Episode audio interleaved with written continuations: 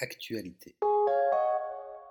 Vois, lis, voilà. On l'a à peine remarqué. De Frédéric Maupomé et Stéphane Sénégas chez Frimousse. Il semble que l'obsession de Donald Trump pour les murs se soit calmée, espérons-le. Nul doute toutefois que cette histoire aura marqué l'imaginaire contemporain. Frédéric Popomé et Stéphane Sénégas ont étrangement décliné cette thématique de la séparation à travers deux albums sortis en 2018 et 2019. Péril en la demeure, comment vous parler avec aisance de deux albums quand cette petite chronique s'efforce d'en saluer un hebdomadairement Disons qu'au commencement était l'harmonie, la joie de vivre, douceur et bien-être et que surgit soudainement une marque qui introduit la rupture.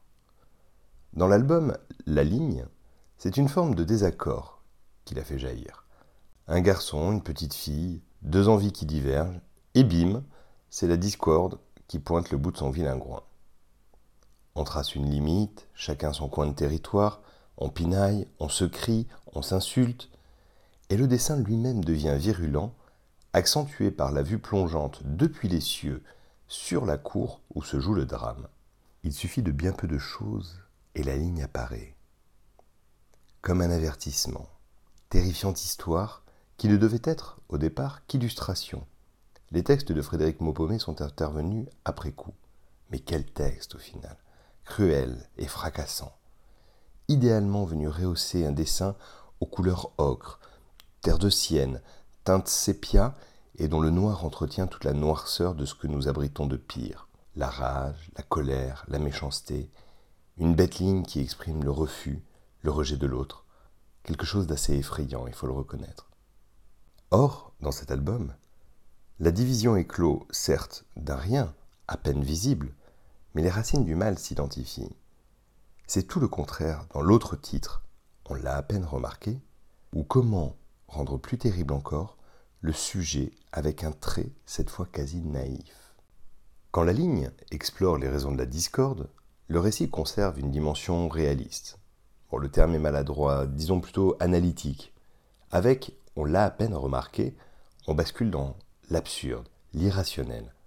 Des enfants à tête d'oiseau, ou presque, pour un motif bizarre, il m'évoque les œuvres de Salvatore Dali. Des enfants à tête d'oiseau, donc, jouent à la marelle quand un trait apparaît.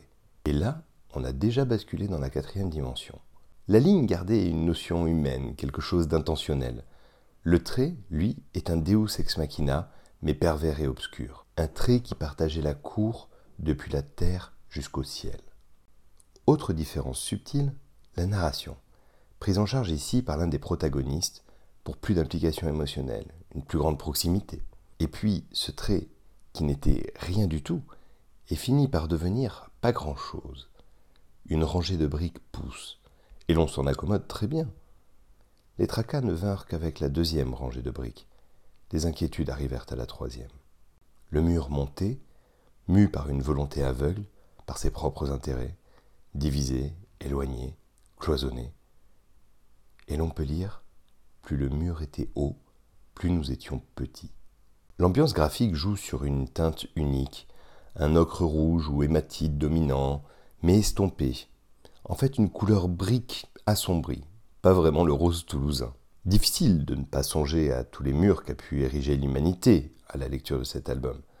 Mais celui-ci garde une part plus inquiétante, parce qu'il est littéralement animé et venu de nulle part. Sa croissance lui confère une puissance destructrice, diabolique, presque glaçante parce que totalement incontrôlable. Tout finira bien, tranquillisez-vous. Et plus encore, les habitants ne se laisseront plus prendre quand un nouveau trait fera son apparition. À travers ces deux albums, Alerte, Stéphane Sénégas et Frédéric Maupomé évoquent bien des sentiments et des situations complexes. Ils laissent, l'un comme l'autre, le besoin de retrouver des amis, de profiter d'un moment ensemble. Probablement parce que l'enfant au fond de soi se souvient des murs, des traits, des gouffres qu'il n'a pas pu abattre ou traverser, et que l'adulte qu'il est devenu aimerait désormais bien lui prêter main forte. Comme toujours, le texte et les visuels sont à retrouver sur www.actualité.com. Merci de votre écoute et à bientôt.